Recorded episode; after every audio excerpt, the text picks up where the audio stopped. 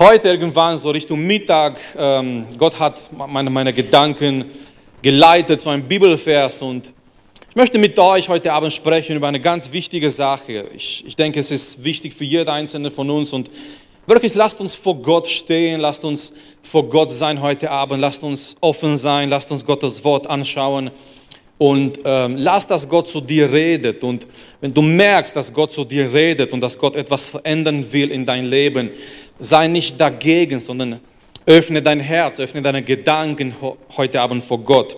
Ich möchte über Folgendes sprechen. Der Beweis, der Beweis, dass Jesus mein Herr ist. Der Beweis, dass Jesus dein Herr ist. Wo ist in deinem Leben ein Beweis, ein ganz klarer Beweis, dass Jesus Christus dein Herr ist? Sollte etwas da sein, was viel mehr ist, als nur in die Gemeinde zu kommen ab und zu, in deinen Gottesdienst zu sein, einige Lieder zu singen. Es gibt so viele Christen nur mit ihren Lippen und besonders in, 21, in 22. Jahrhundert, sorry, hier bei uns in, in Deutschland, es ist so einfach, so ein, ein Christ zu sein, nur mit Lippen. Es ist so einfach, einfach zu kommen in die Gemeinde und Lieder zu singen und weil letztendlich im Grunde genommen es kostet uns nicht viel, Christen zu sein. Es gibt Leute, die haben verschiedene Hobbys. Manche haben als, als, als Hobby, Christ zu sein oder in die Gemeinde zu kommen. Es gibt Leute, die haben eine gewisse Hobby, die gehören zu einem Verein, die gehen dahin und die sind dort involviert und, und manche, die gehen einfach in die Gemeinde.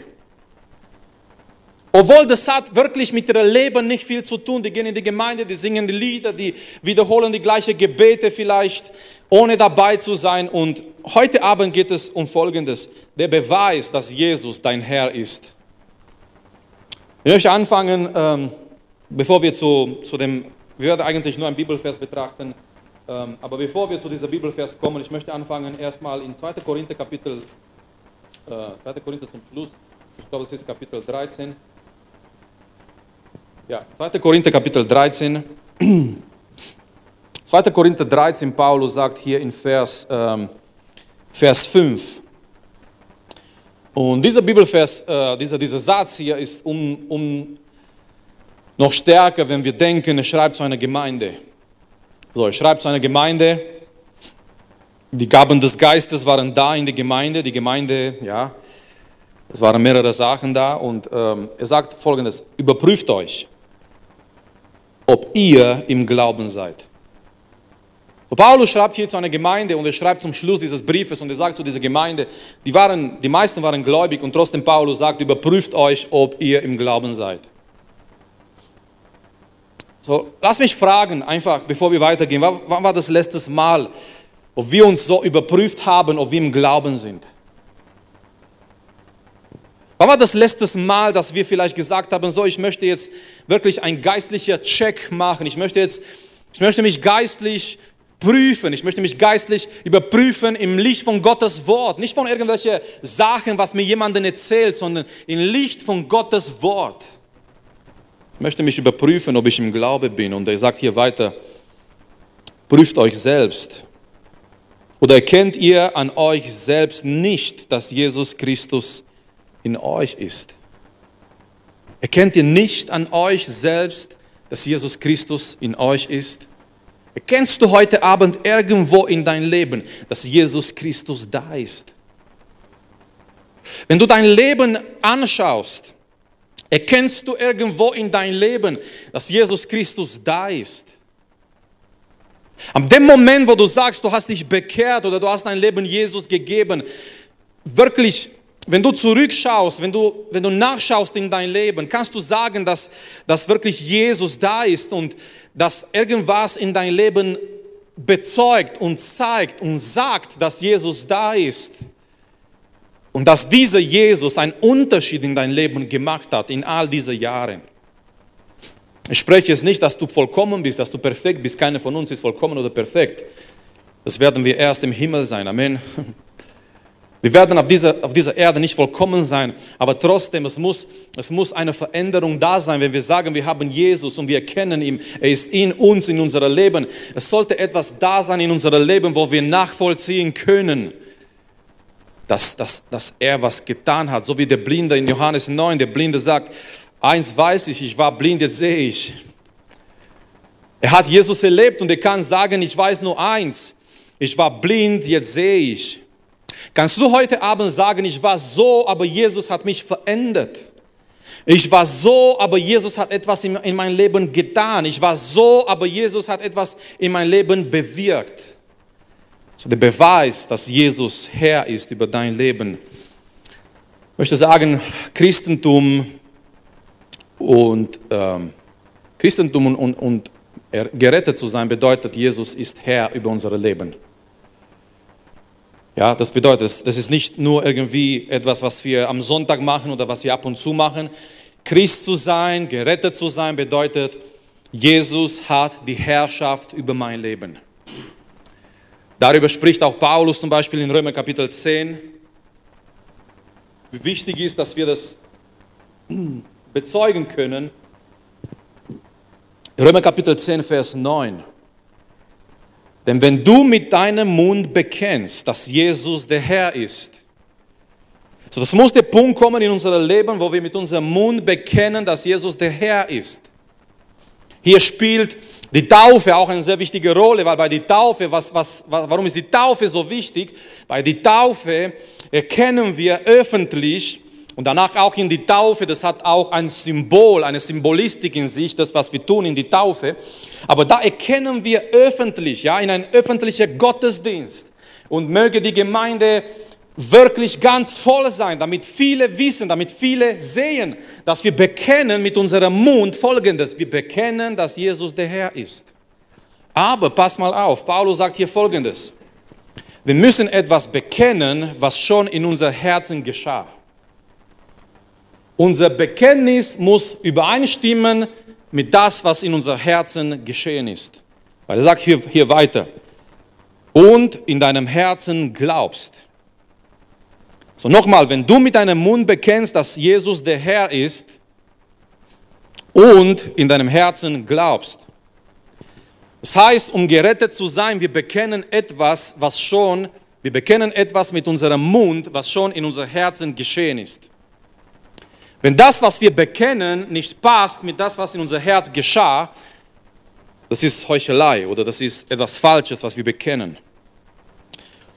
Und in deinem Herzen glaubst, dass ihn Gott von dem Toten auferweckt hat, dann wirst du gerettet werden. So keine Taten, um gerettet zu sein, kein, keine Religion, um gerettet zu sein, kein, ähm, kein Ritual, um gerettet zu sein. Du glaubst in dein Herz Du glaubst, wer Jesus ist. Du glaubst, dass Gott ihn auferweckt hat vom, vom Toten. Und du bekennst mit deinem Mund, was in dein Herz geschah, dass Jesus Herr ist über dein, dein Leben. Vers 10. Denn mit dem Herzen glaubt man zur Gerechtigkeit und mit dem Mund bekennt man zur Errettung. Ich liebe dieser Bibelvers lernt es auswendig, schreibt es irgendwo, dieser Bibelvers, das ist ein Schlüsselbibelvers. Mit dem Herzen glaubt man zu Gerechtigkeit. Deswegen, Freunde, es ist so wichtig, dass Gottes Wort nicht nur unsere Ohren erreicht. Amen, wir sind hier nicht für Information. Dafür haben wir Wikipedia oder keine Ahnung was für andere Sachen, wo wir lesen können. Wir kommen nicht hier für Information. Wir kommen nicht hier, um irgendwelche leere Buchstaben zu hören. Wir kommen hier von Gott zu hören. Und es ist so wichtig, dass Gottes Wort nicht nur unsere Ohren erreicht, nicht, nicht mal unser Verstand nur erreicht. Es ist ganz wichtig, dass Gottes Wort unser Herzen erreicht. Und der längste Weg der Welt ist der Weg von unseren Ohren zu unser Herz. Der längste Weg der Welt ist nicht der Weg von hier bis nach Australien oder keine Ahnung wo, nach Pampa. Der längste Weg der Welt ist der, der, der, der Weg von unseren Ohren bis zu unserem Herz. Wie oft haben wir Sachen gehört mit unseren Ohren und vielleicht Monaten später, vielleicht Jahre später haben diese Sachen unsere Herzen erreicht. So ganz wichtig, um gerettet zu sein, wir müssen mit dem Herzen glauben und mit dem Mund bekennen. Denn die Schrift sagt, wer an ihm glaubt, wird nicht untergehen.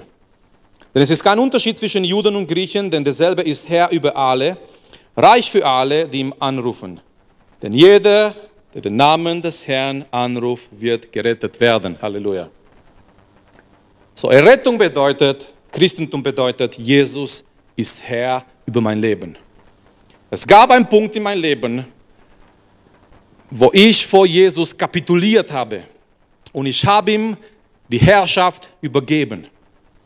Es muss einen Punkt geben in unserem Leben, wo wir erkennen, Herr, wir, wir, wir sind Sünder. Wir haben unser Leben versucht in die Hände zu, zu führen, zu leiten. Wir haben es nicht geschafft. Und wir, übergeben, wir kapitulieren vor Gott. Wir kapitulieren vor ihm und wir übergeben die Herrschaft dem Herrn.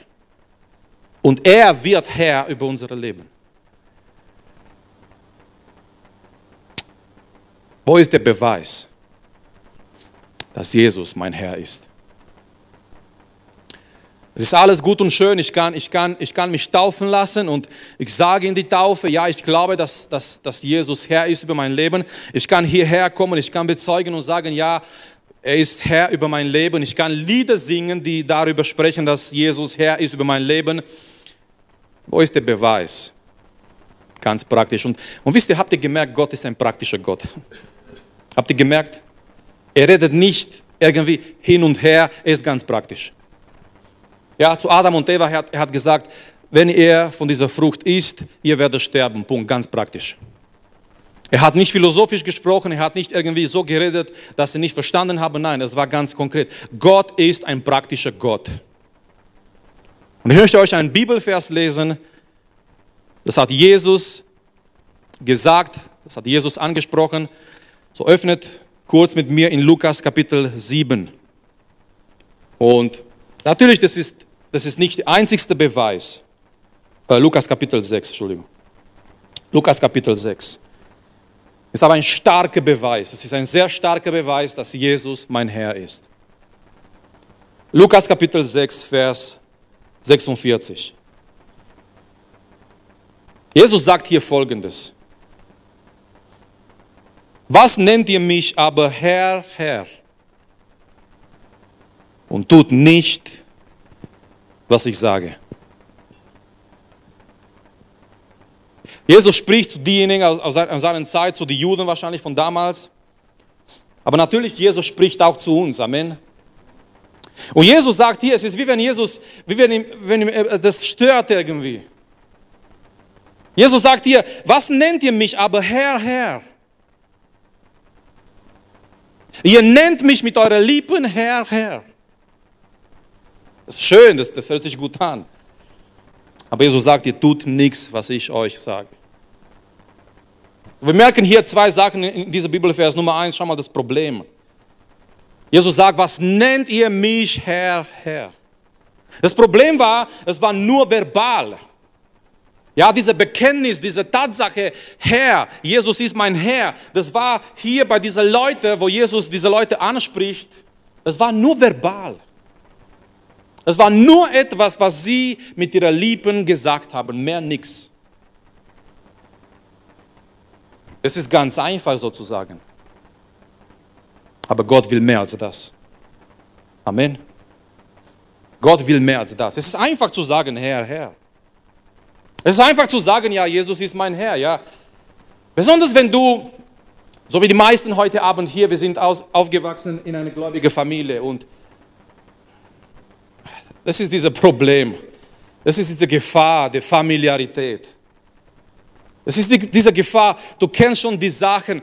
Von einer Seite ist eine große Gnade, in so einer Familie aufzuwachsen. Von der anderen Seite, wenn wir nicht aufpassen, wir können uns jahrelang mit Religion ernähren, ohne Jesus zu begegnen. So, wir, wir sind aufgewachsen in einer gläubigen Familie. Wir, wir haben schon von, von, von Kind an von Jesus gehört. Wir kennen doch Jesus. Wir wissen, wir kennen die Geschichten, Alten Testament, Neuen Testament. Wir kennen alles.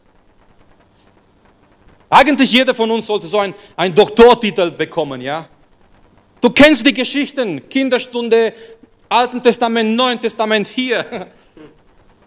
Du verdienst einen Doktortitel, du kennst alles, du kennst alles so gut. Und es ist so einfach zu kommen und zu sagen, Herr, Herr, oder Jesus ist mein Herr. Und wir haben diese religiöse Aussprache zwischen uns manchmal und ich frage mich, ist es eine Bedeutung dahinter? Es ist einfach zu sagen, und Jesus sagt hier, warum nennt ihr mich Herr, Herr? Das Problem war bei diesen Leuten, das war alles nur verbal, das war alles nur so einfach gesagt, aber Gott sucht mehr als das. Wir reden vielleicht viel und wir reden vielleicht schön über Gott, aber was ist dahinten, Freunde? Was ist dahinten? Und Nummer zwei. Nummer zwei in dieser Bibelvers, wir sehen den Beweis. Wo ist ein Beweis, dass Jesus mein Herr ist? Ganz einfach. Ich tue, was er sagt. Ist ganz praktisch. Es ist schwarz auf weiß. Wir reden heute Abend nicht kompliziert, wir reden heute Abend nicht philosophisch, wir reden heute Abend nicht irgendwas, was jemand nicht verstehen kann. Der Beweis, einer davon, einer davon, natürlich gibt es auch mehrere. Ein Beweis, ein ganz klarer Beweis, dass Jesus mein Herr ist, ist folgendes. Ich sage ihm nicht nur Herr, Herr, es ist nicht nur etwas, was ich erkenne oder bekenne mit meinen Lippen. Ein Beweis, dass Jesus mein Herr ist, ist folgendes. Ich tue das, was er sagt. Ich tue durch mein Leben, durch meinen Gehorsam, durch die Art und Weise, wie ich lebe. Ich tue, ich erfühle sein Wort. So lasst uns heute Abend etwas klären. Und zwar, wir sind nicht gerettet durch unsere Taten. Wir sind nicht gerettet. Wenn jemand denkt heute Abend, okay, ich muss jetzt viel tun, ich muss jetzt tun, was Jesus sagt und dann werde ich gerettet. Nein, du hast es falsch verstanden. Wir sind nicht gerettet durch unsere Taten, wir sind gerettet allein durch die Gnade unseres Herrn Jesus Christus, durch seine Opfer am Kreuz. Es gibt nur eine Tat, eine Tat, die mich rettet. Das ist Jesu Tat am Kreuz. Aber, darf ich euch etwas sagen? Wenn wir gerettet sind, wenn Jesus Herr ist, wir werden das tun, was er sagt. Wir sind nicht gerettet durch unsere Taten, durch das, was wir tun. Nein, wir sind nicht gerettet durch Bibellesen. Wir sind nicht gerettet durch Gebetsabende. Wir sind nicht gerettet dadurch, dass wir öfters oder mehr in die Gemeinde gehen. Wir sind nicht gerettet dadurch, dass wir versuchen, bessere Menschen zu werden. Wir können nicht gerettet werden in unsere eigenen Taten. Freunde, wenn das möglich gewesen wäre, Gott hätte seinen Sohn erspart. Gott hätte zu seinem Sohn gesagt, du bleibst im Himmel, die müssen mehr Bibel lesen, die müssen besser werden und du brauchst nicht zu sterben. Aber Gott hat gewusst, es gibt keinen anderen Weg. Bibel lesen mit einer sündigen Natur ist es sündige Bibellesen. In die Gemeinde zu gehen mit einer sündigen Natur, es ist sündiger Besuch im Gottesdienst. Es sind Sachen, die unsere Natur nicht verändern können. Allein, allein die Gnade des Herrn, die Errettung, Jesu Werk am Kreuz kann uns retten. Aber wenn Jesus Herr ist, wenn Jesus Herr ist, wenn ich gerettet bin, wenn du gerettet bist, wir werden einen Wunsch haben, nach seinem Wort zu tun. Warum nennt ihr mich Herr, Herr und ihr tut nicht, was ich sage? Jesus ist so, Jesus ist so klar in dieser Bibelvers. Jesus ist, ist so praktisch in dieser Bibelvers. Und Jesus wirklich, er kommt und er spricht es an, genau das, diese, diese, diese, diese Thema. Nicht nur etwas zu sagen. Warum nennt ihr mich Herr, Herr, sagt Jesus. Das passt nicht miteinander, das ist ein Gegensatz. Du sagst ihm Herr, Herr, aber du tust nicht, was er sagt. Du sagst ihm Herr, Herr, aber du tust nicht, was er sagt. Es ist wie wenn ein Kind zu seinem Vater, seiner Mutter sagt, ich liebe dich, Mama, ich liebe dich, aber dieser Sohn, diese Tochter ist ganze Tag ungehorsam. Wer ist einverstanden? Etwas passt nicht in dieses Bild. Ihr wart nicht so, oder? Es gibt aber Kinder, die sagen den ganzen Tag, Mama, ich habe dich so lieb, ich habe dich so gerne, du bist die beste Mama, du bist der beste Papa. Und diese Kinder sind vielleicht den ganzen Tag ungehorsam. Und irgendwann der Vater oder die Mutter fragt sich, Moment mal, wo ist die Liebe? Oder genauso vielleicht in einer Beziehung, in einer Ehe. Jemand sagt zu, zu seinem Lebenspartner, ich liebe dich, ich habe dich so gern und so weiter. Und mit, und mit, mit dem Leben, er zeigt genau das Gegenteil. Und irgendwann der andere fragt sich, Moment mal, ich habe diese, diese Worte hier, ich habe all diese Sachen, die ich höre, aber ich sehe nicht praktisch. Und Jesus sagt, warum nennt ihr mich Herr, Herr? Ihr bekennt, ich bin euer Herr, aber mit eurem Leben, ihr zeigt das Gegenteil. Weil wisst ihr, das Wort Herr, in manchen Stellen in der Bibel, das Wort Herr bedeutet der absolute Herrscher. Jemand, der die absolute, komplette Herrschaft hat. Was bedeutet, dass Jesus Herr ist? Das bedeutet, mein Leben gehört Jesus. Und ich weiß nicht in aller Welt, was wir daraus verstehen. Wir verstehen, dass er uns segnet, er bringt uns in den Himmel. Aber die Bibel meint, wenn wir, wenn wir lesen, unser Leben gehört Jesus, die Bibel meint, er kann mit uns machen, was er will. Punkt.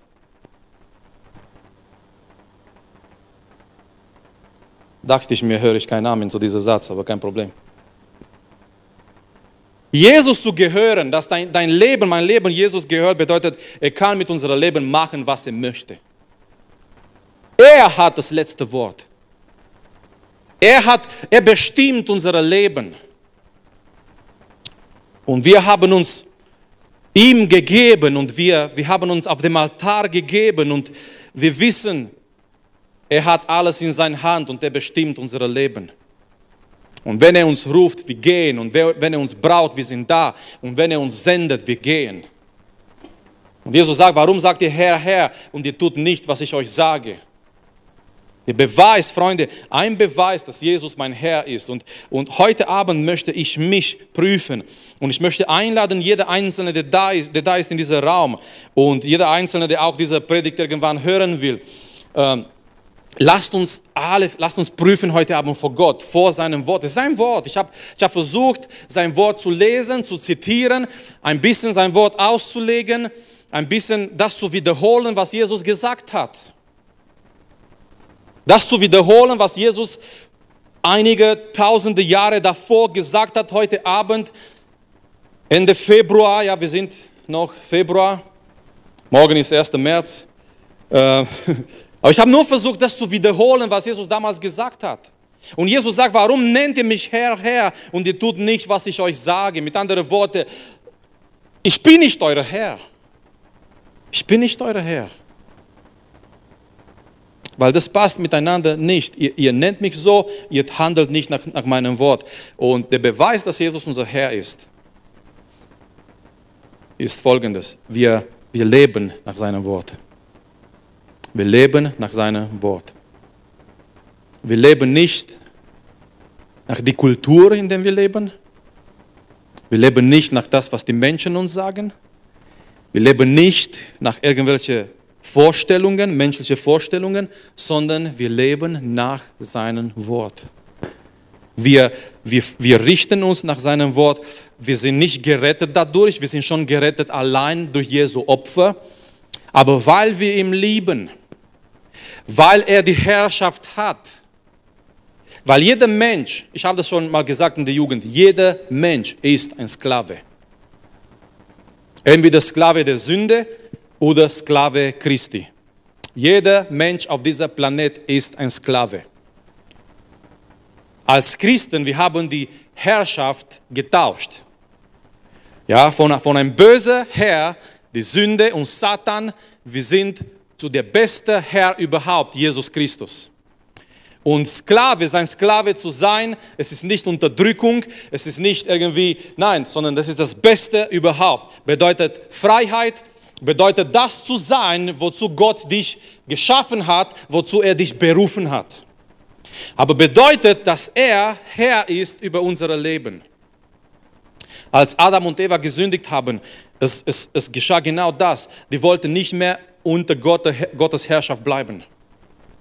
Gott, es war, Gott war der Herr über ihr Leben und dann kam Adam und Eva und dann war die Schöpfung und dann kam Satan mit, mit der ersten Versuchung und durch diese Versuchung, Adam und Eva, die wollten nicht mehr diese Herrschaft Gottes akzeptieren über ihr Leben.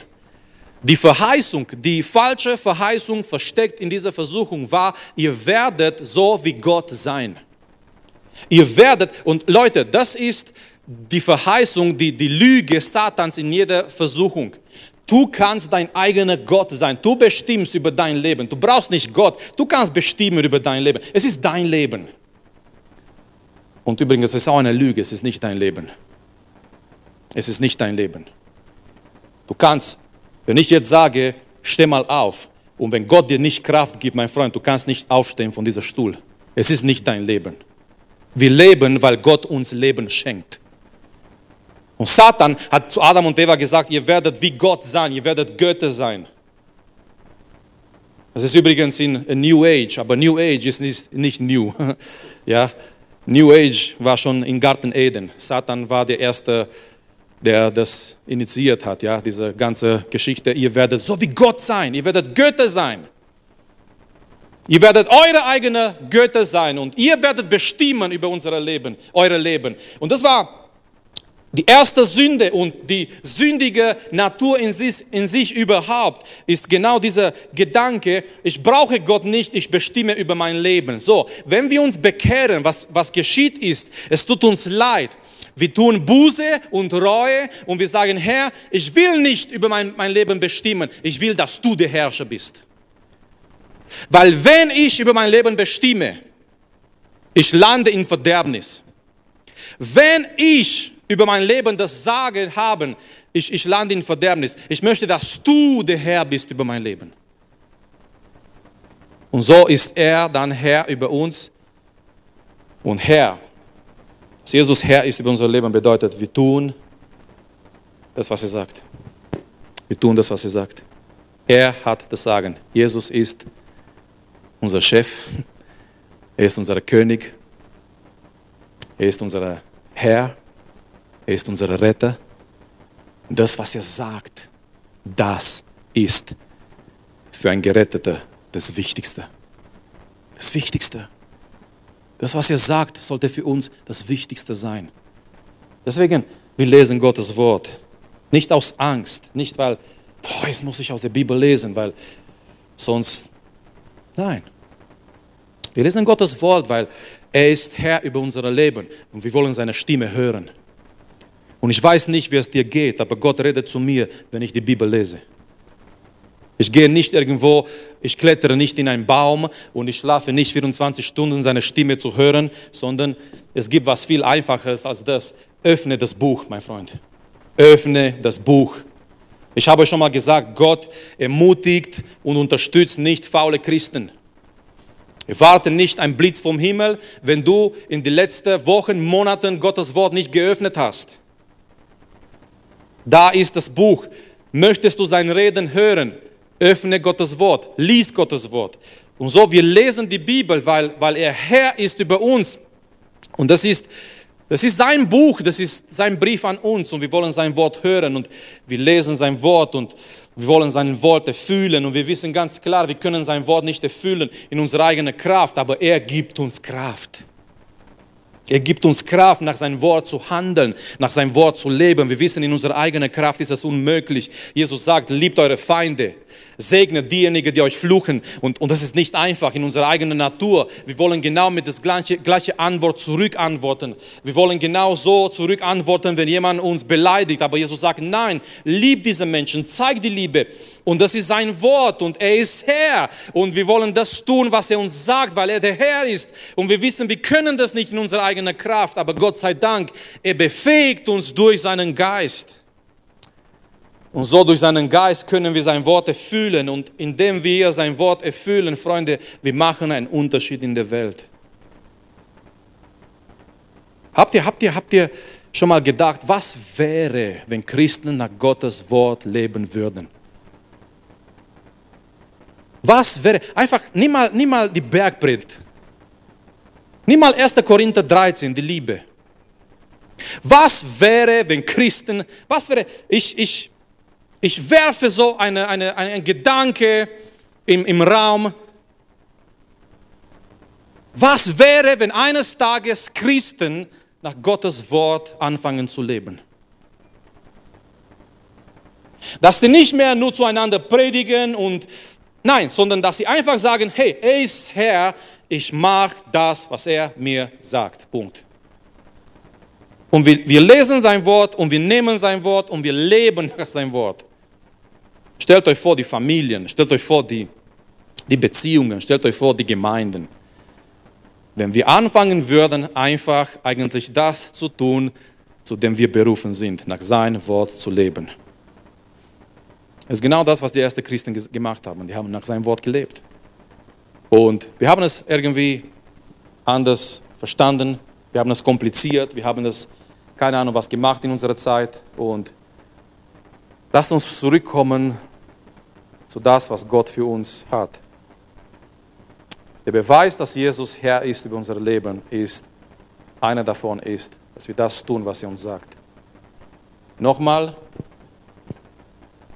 ich möchte das erwähnen und betonen, wir sind nicht gerettet. Der, der, die falsche Reaktion heute Abend wäre, dass jemand sagt, okay, ich gehe nach Hause und ich versuche noch mehr zu machen. Nein. Nein. Weil wenn du nicht verändert bist, du kannst es nicht in deiner eigenen Kraft. Falsche Reaktion wäre, jetzt nach dieser Predigt zu gehen und zu sagen, so, jetzt, jetzt suche ich Gebote, jetzt suche ich Gottes Wort und jetzt versuche ich das zu erfüllen. Das wäre, das wäre, das wäre nicht die, die, die gute Reaktion. Die gute Reaktion wäre, dich, mich heute Abend, dass wir uns prüfen. Handele ich nach Gottes Wort? Wenn ja, Gott sei Dank. Wenn nein, wenn nein, wenn, wenn, wenn ich nicht nach Gottes Wort lebe, warum nicht? Kann es sein, dass Jesus wirklich nicht Herr ist über mein Leben? Und die, die, die gute Reaktion, die, die richtige Reaktion wäre, vor ihm zu kommen und heute Abend zu erkennen und heute Abend ihm zu sagen, Herr, komm in mein Leben, herrsche über mein Leben, verändere mich, rette mich heute Abend. Dass du das bezeugst mit deinem Mund, was in dein Herz geschehen ist, dass Jesus dein Herz verändert hat und du hast ihm begegnet und du bezeugst mit deinem Mund, dass er dein Herr ist und dann, und dann, dann wirst du nach seinem Wort handeln. Jesus sagt in einer Stelle in Johannes, in Johannes Evangelium, äh, wer mich liebt, wird meine Gebote halten. Und meine Gebote sind nicht schwer. Was meint Jesus? Jesus meint folgendes. Das, ist, das, ist, das geht einfach daraus, dass wir, dass wir eine Beziehung mit ihm haben, dass wir ihn lieben. Wenn wir ihn lieben, lieben wir sein Wort. Wenn wir ihn lieben, lieben wir sein Wort. Wenn wir ihn lieben, wir lieben und wir leben sein Wort. Jesus sagt, wer mich liebt. Und nochmal, Jesus ist ganz praktisch. Jesus sagt nicht, wer mich liebt, ja, keine Ahnung. Nein, Jesus sagt, wer mich liebt, wird meine Gebote halten. Punkt. Aber die Bibel sagt uns, wir lieben ihn, weil er uns erst geliebt hat. Merkt ihr? So, wir können Gott nicht lieben in unserer eigenen Kraft. Wir lieben ihn aber, weil er uns erst geliebt hat. Und seine Liebe verändert uns und seine Liebe rettet uns. Und weil er uns verändert und rettet, wir können ihn auch lieben mit ein neues Herz. Und wo zeigt sich diese Liebe? Ganz klar. Praktisch. Eine Liebe, die nicht praktisch ist, ist keine Liebe. Das ist auch für später, für eure Beziehungen miteinander, Jungs und Mädchen. Leute, eine Liebe, die nicht praktisch ist, ist keine Liebe. Die Liebe zeigt sich praktisch. Einfach praktisch. Und manche mögen es so, manche mögen es so. Manche Frauen zeigst du deine Liebe mit Blumen, habe ich auch nicht verstanden, aber es ist einfach so, das funktioniert so. Und somit können die Blumengeschäfte immer noch Geld verdienen. Bei manchen Frauen zeigt sich die Liebe, du, du, du, du hilfst in die Küche. Ja? Es ist einfach so, Leute. Ja? Schöne Worte, du sagst, du machst ein Kompliment, Du, du unterstützt sie, weil Liebe erstmal zeigt sich praktisch. Und ähm, es, gibt, es gibt dieses Buch, aber das ist wieder was anderes, ähm, ja, diese Sprachen der Liebe. Ja, ähm, die, die Sprachen der Liebe in die Beziehungen. Weil äh, oft ist es so, dass jemand eine Sprache spricht und der andere versteht es nicht, der Empfänger. Und es ist wichtig in die Beziehungen, dass wir, dass wir die gleiche Sprache sprechen. Ja? Zum Beispiel in einer Familie oder einer Beziehung. Ja? Äh, zwei Jugendliche, die heiraten wollen. Es ist wichtig, dass die beide die, die gleiche Sprache sprechen. Und du musst, du musst gucken, wie tickt die andere Person. Ja? Wie kann ich den anderen meine Liebe zeigen? Vielleicht jemand steht nicht auf Blumen und du kommst mit Blumen, Blumen, Blumen Es bringt nicht viel. Ja, bei manchen ist es so, Blumen, bei manchen nein, du hilfst, bei manchen du machst das, du machst das oder vielleicht ein Kompliment. Aber die, die, der Punkt ist, wir wollen jetzt nicht zu einem anderen Thema gehen, der Punkt ist, Liebe ist praktisch. Und wir können hier kommen und sagen, wir lieben Gott und wir lieben den Herrn und alles gut und schön, aber Gott sagt, wenn wir ihn lieben, wir halten seine Gebote. Und seine Gebote sind nicht schwer. Für wem? Für diejenigen, die ihn lieben. Ansonsten sind sie schwer, sind sehr schwer. Du stehst vor seinen Gebote, pff, muss ich das tun? Ich, ich, gebe euch ein Beispiel zum Schluss und dann kommen wir im Lobpreis. Ähm, Schule, ja? Schule, Mathematikunterricht. So. Und es gibt jemand, es gibt, es gibt tatsächlich solche Leute, die sind total von Mathematik begeistert. Ja? Die sind einfach von Mathematik begeistert. Und, es gibt, es gibt da, da gibt es die anderen, wir anderen, alle, ja? Und wir können, und, und schau mal, äh, in meiner Zeit, ich weiß, es war so, ja, der Lehrer hat etwas geschrieben auf dem Tafel und pff, wir haben alle so geguckt, ja. Und zwei, drei, hey, die waren total begeistert. Und die waren, warum? Weil die waren von Mathematik begeistert. Wir, die anderen, wir konnten damit nicht viel anfangen. Was, was will ich damit sagen? Mit, Gottes, mit, mit Gottes Gebot ist es auch so. Wenn wir ihn nicht lieben, wir werden so stehen vor seinen Gebote, wie in diesem Mathematikunterricht vor dieser Tafel. Pff, was soll ich jetzt tun? So viele, was verlangt er in sein Wort? Ich soll mich heiligen, ich soll, ich soll das tun, ich soll das tun, ich soll andere Leute von ihm erzählen, das ist zu schwer.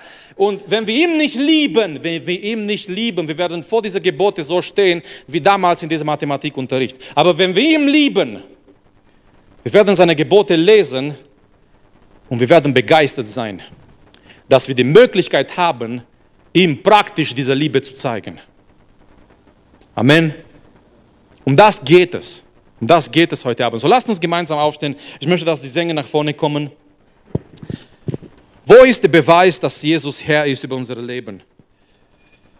Jesus sagt ganz klar, warum nennt ihr mich Herr, Herr und ihr tut nicht das, was ich sage?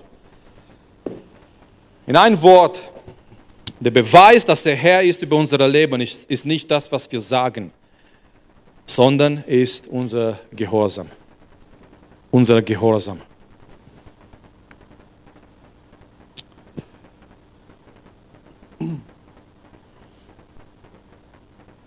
Wisst ihr,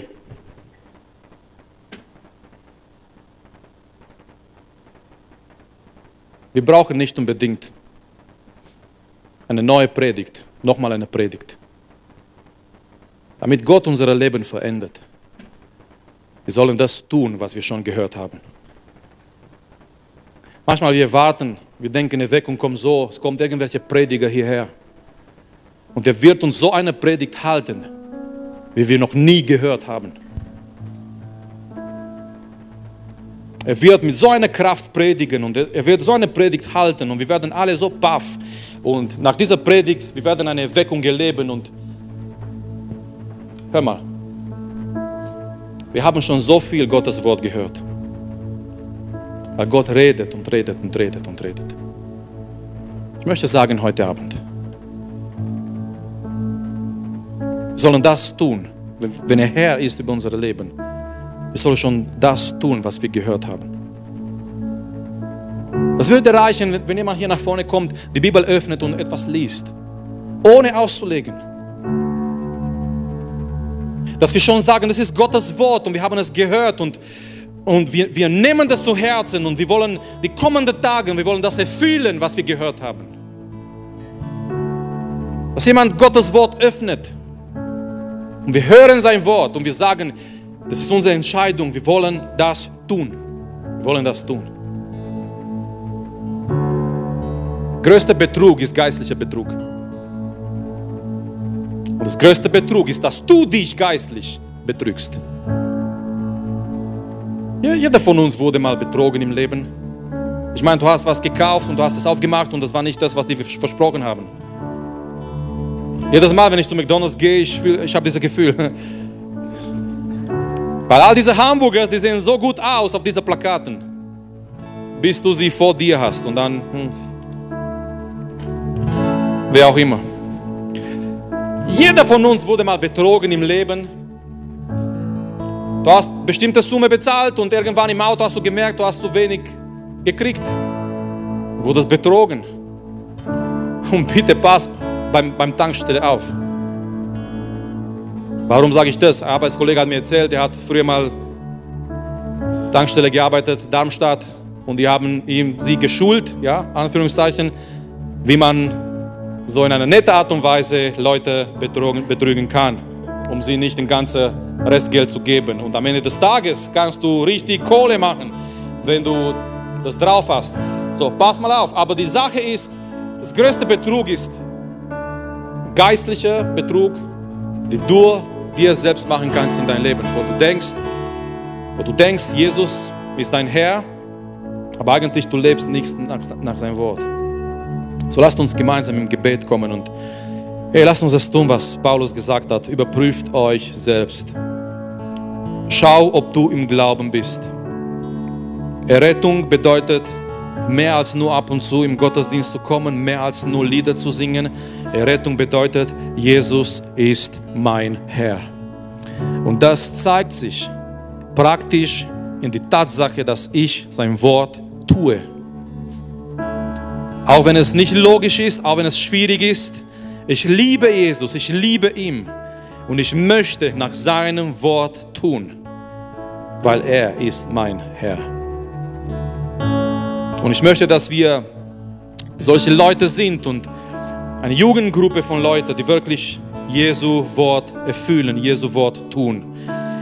Lasst uns vor ihm kommen, lasst uns ihm anbeten, lasst uns ihm die Ehre geben, lasst uns beten und auch verlangen, dass er uns mit Kraft, mit seinem Geist erfüllt, dass wir nach seinem Wort handeln. Es liegt nicht in unserer eigenen Kraft, aber mit seiner Kraft ist es möglich. Vater, wir stehen vor dir heute Abend, Herr.